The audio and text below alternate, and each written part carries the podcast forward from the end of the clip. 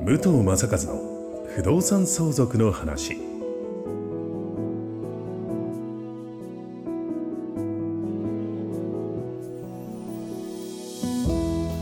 ポッドキャスト武藤正和の不動産相続の話は意外と知らない不動産相続についてのお話を相続診断士宅地建物取引士の武藤正和が実例をもとにお伝えしながらリスナーの皆様の相続準備のお手伝いをさせていただく番組です。幸せをつなぐ相続応援団。株式会社ステディライズの提供でお送りいたします。不動産屋だからわかる不動産相続の話、えーナビゲーターの土屋恵子です。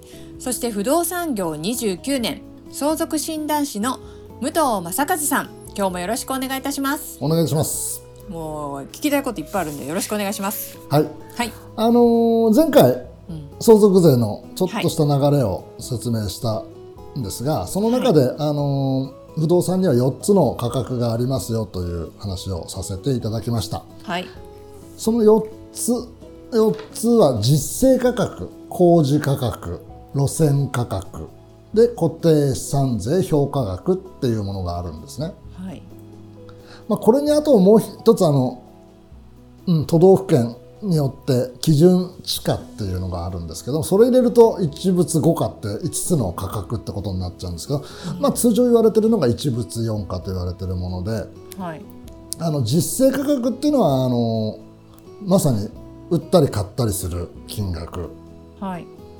売買される金額っていうと、まあ、これもあの売る人がねうん急いで売る時には安くしちゃわなきゃ売れないとかどうしても欲しいから高く買う人もいるんで、はい。動く金額ではあります。うんうんで工事価格っていうのはあの、はい。これはあの国でもあの国土交通省。うんはい。国交省が大体,、えー、と大体じゃない3月に、えー発表します。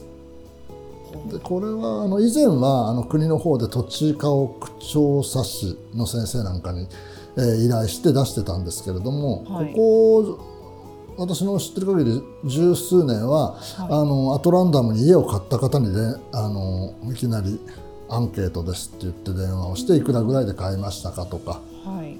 大体それで調べてるようです。で路線価っていうのはあの、はこれはあの国税庁はいが6月いや7月ですね。7月に、えー発表します。まさに、えー路線の路は道路の路この道路に、はい。えー面してる、うん。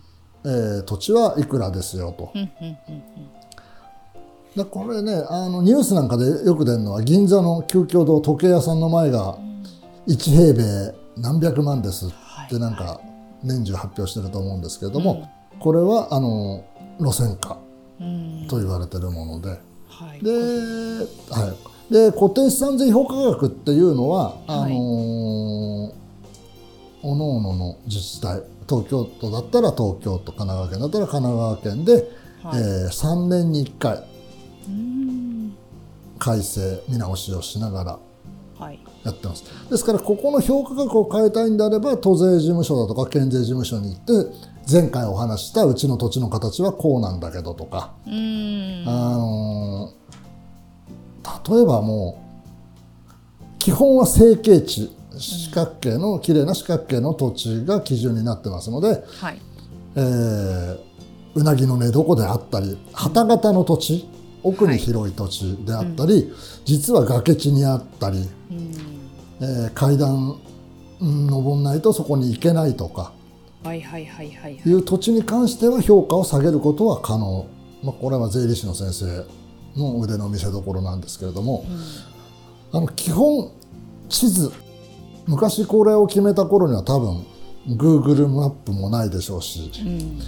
紙の地図を見て上から見てこの道路にこの土地は形が出てませんから大体それで決められたようなんですね。はい。ですからそれを見てあの現地に行けば分かることですからそれは説明してしかるべきだと思います。で大体あの価格としては実勢価格はまた別ですけども、はい。先ほど言いました工事価格の80%が路線価。おおそう。公示価格の70%が固定資産税評価額ぐらいの感覚で。これって話全然脱線しちゃうかもしれないんですけど、はいはい。例えばじゃあちょっとこの自分の売りたいとしてる土地の両隣がなんかちょっと厄介なはい、こうなんか事情のあるところだっうん、ていうのは調べられちゃうんですか、調べると思います。隣隣がゴミ屋敷だとか、ねこれはね、え、うん、うん、税金は変わらないけど実勢価格が変わります。売りにくいですよね。確かに。高くはならないですよね、うん、ならない、はい。あと評価下げる時にはそうですね、まあ、自分の土地の形が良くないとか。うん。あとはだ逆に評価高い評価は高いんだけど価値がないものっていうのも当然あるんですよ。先ほどあの恵子さんおっしゃったように、はいはい、ね、隣隣とのトラブルがあったりうんうん隣の建物うん。うん、まあ、植木植栽ぐらいはあれですけど配管が越境してるとか自分の土地を通ってるとか。もっと言うと道路道路に面してない土地。ー、うんうんうんうん、だ再建築ができない土地なんていうのはもう価値はないですよね。ああそういうのありますね。で今ここのところ相談で多いのはあの地方に実家があってそれをどうしどうにかしたいっていうご相談があるんですけれどもはい。あの教会教会って境うんうんうんうんはい。境ですね境がはっきりしてないうん特に田舎だとそういう方が多くて、そうすると売れないですよね。うん境がはっきりしてない。はい、あのーよくとちょっと地方のあれは分からないです。例えば東京の住宅街で隣と塀があるあるじゃないですか、はい。塀のところに丸い道路に画鋲みたいな鉄の鋲みたいなのが打ち込んであったり、はい。あと金属のプレートがあったり、うん。赤いペンキで印があったり。うんうんそれが教会なんですけれども、曖昧な感じなんですね。うん、これが曖昧だとうん売り買いがなかなか厳しくなってくるんです。うんうんうんこれはあのぜひ勉強会に来てほしいところではあるんですけれども、あの言葉では なかなか説明しにくいところがあってます。測量図っていうものは多分聞いたことがあると思うんですね。はい。皆さん。で測量図も大きく分けて3つ。三現つ。況現況測量図、まあ、大まかに測量があってえそれをもとに建てを新築建てましょうとかリフォームしましょう建て替えましょうなんてことになると思うんですけども、はい。他に地籍測量図奇跡。これはあの法務局にあの土地の謄本、まあせまあ、専門ちょっと慣れない言葉であれですけども、土地の謄本をしの時に、えー登記の際にえー示される図面うん。で確定測量図っていうものがありましてはい。これはあのー今例えば不動産業者建築業者が土地を買う時には売って売る方に、えーこの確定測量図を交付してくださいねという要求うん。条件はつくと思います。だ隣の方と,、えー、とここが境界ですねとお互いに認識して、えー先ほど言いました境界の杭であったり印秒であったりプレートを入れて、えー書面に起こしておく。おお互いにここが、ここまでうちですよ。えー。境界ですよっていう。これはあのお互いのためになるし売却する時にも必要になる。何らかで必要お互いに確認した図面、とにかく必要になりますこれがないとちょっと買えませんねという建築会社さん建て売り会社さんは今全部そうかもしれないですね。そうね、そういうの厳しくなってますよね、きっとは今。もえっと言うと例えばご兄弟2人いて、えー1つの土地を相続しました。じゃあそれを2つに分けましょうとなった場合もともとの土地1つの土地の時にの確定測量図あの面積を確定してないともともと面積が確定してないものを2つに分けることはできませんねってことなんですね、だから生きてるうちにうん、うん、持ってる人が相続してする前にうん、お互いにお互いが顔見知りの時にうん。名前を知ってる、ね、お隣が名前を知らない方になる前にはい。知ってる者同士が取り交わしておいた方がいいよという。確かに。なんかこう遺言書って言いますけどもう全員が元気なうちに全員でやった方がいい。そうなんです。そうなんです。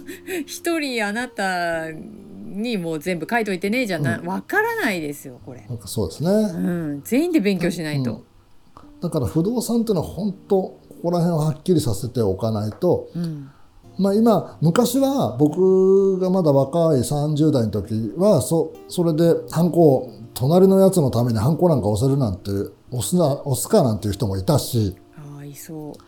ハンコ代はいくらもらえるんだいなんていう人もいたしいるんです現実。ただもう絶対もう押さないっていう人もいました。それで契約が破棄になったり白紙にな白紙解約になった時もありますだからお互いのために最初にやっておく。で当時は、今はあの数年前からそういうあの第三者が入って、あのここが公的判断でここに教会がにしましたよ、ここが教会ですよってやってくれることもできます。ただそれもやっぱこれは違うって言って、あの訴えられる裁判になることもありますそしたら最終的に今度教会確定そ教会確定訴訟って言ってあの裁判所にもう教会を決めてもらう。ああそれこれもね、うん、今日の明日っていう感じじゃなくてやっぱり1年2年答えが出ません。そんなにかかるんだ。そうです。だから売って土地を分けよう、相続した土地を分けようとしても1年2年かかってしまうっていうこと、むしろ早いぐらいとかですか？一年うん、だからそれはももし相続する前に初めからやっておけば、まあそんな1年に時間かか2年で済むよぐらいの。はい、はい。うんへだこれはね本当初めからお隣さんが反抗してもらえないと分かってれば早く。えうん。でましもっと言うとお隣さんが住んでる住んでますよね。住んでる人が持ち主だっていうか保証はないんで、あー確かに。うん、マンションであったらアパートだったら誰が持ってる。まあ海外にいるかもしれないし、もっと言うと法人が持っててその法人がない場合もあるあるんですよ。ややこしい。そう。だからそうすると家族だけの問題じゃなくて、うん。うん、だお隣さん含めて、お隣さんだけじゃないですもんね。裏の方だってそうだし、本当に両隣ですからね両隣さんは。全部触れてるところ。で道路が国のものなのか県のものなのか区のものなのかもっと言うと個人個人が持ってる可能性もありますから。あ私有地ってやつですか？私道って言って指導であったあ指導か指導か。あそうだそうだ。いやーだそれも不動産屋じゃなきゃわからない意見だと思うんで、うんうんますますもう、うんその辺はうん。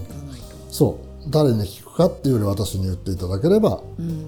お役に立てるんじゃないかなと思います。だいぶお役に立てますしもうこれ深掘ったらキリがないですね。だこの辺が分からな分かってこないとうん、相続税かかりますね 相続資産がいくらありますねは出てこないですよね。うーんだから税金の基礎と言いながら税金ではない間接的に税金最終的には税金に関わってくる話なんですけども、この辺からやっていかないといけないなというふうには思います。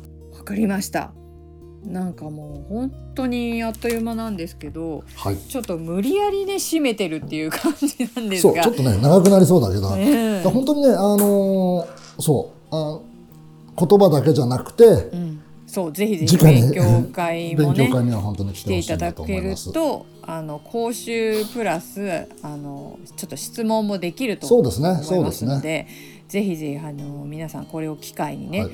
不動産のあの中野にあるはい。不動産の方に講習に伺っていただけたらなと思いますので、ぜひぜひお願いします。はい、えー番組の方でも分かりやすく深掘っていきたいのでまた次回、えー皆さんね聞いていただきたいなと私たち思っております。はい。はい、それでは、えー番組の概要欄に武藤さんにつながる LINE 公式アカウントの登録用リンクがございます。こちらに登録していただくといざという時に役立つ相続対策ブックをプレゼントしているということですのでぜひぜひあのこちらはね、まあ、きっかけとして持っていただくということで,、そうですね。うん、登録して説明会に行って詳しくなっていただきたいなと思いますので。はい。はい。まあもう次回もまたよろしくお願いいたします。ぜひぜひよろしくお願いいたします。はい。ありがとうございました。ありがとうございました。今日のポッドキャストはいかがでしたでしょうか。番組では武藤正和への相談を募集しています。概要欄にある幸せをつなぐ相続応援団の LINE 公式アカウントからお申し込みください。東京都中野区で定期開催している相続勉強会についてのご案内もさせていただきます。それではまたお耳にかかりましょう。ごきげんよう。この番組は提供幸せをつなぐ相続応援団。株式会社ステディライズ。プロデュース。ライフブルームドットファインがお送りしました。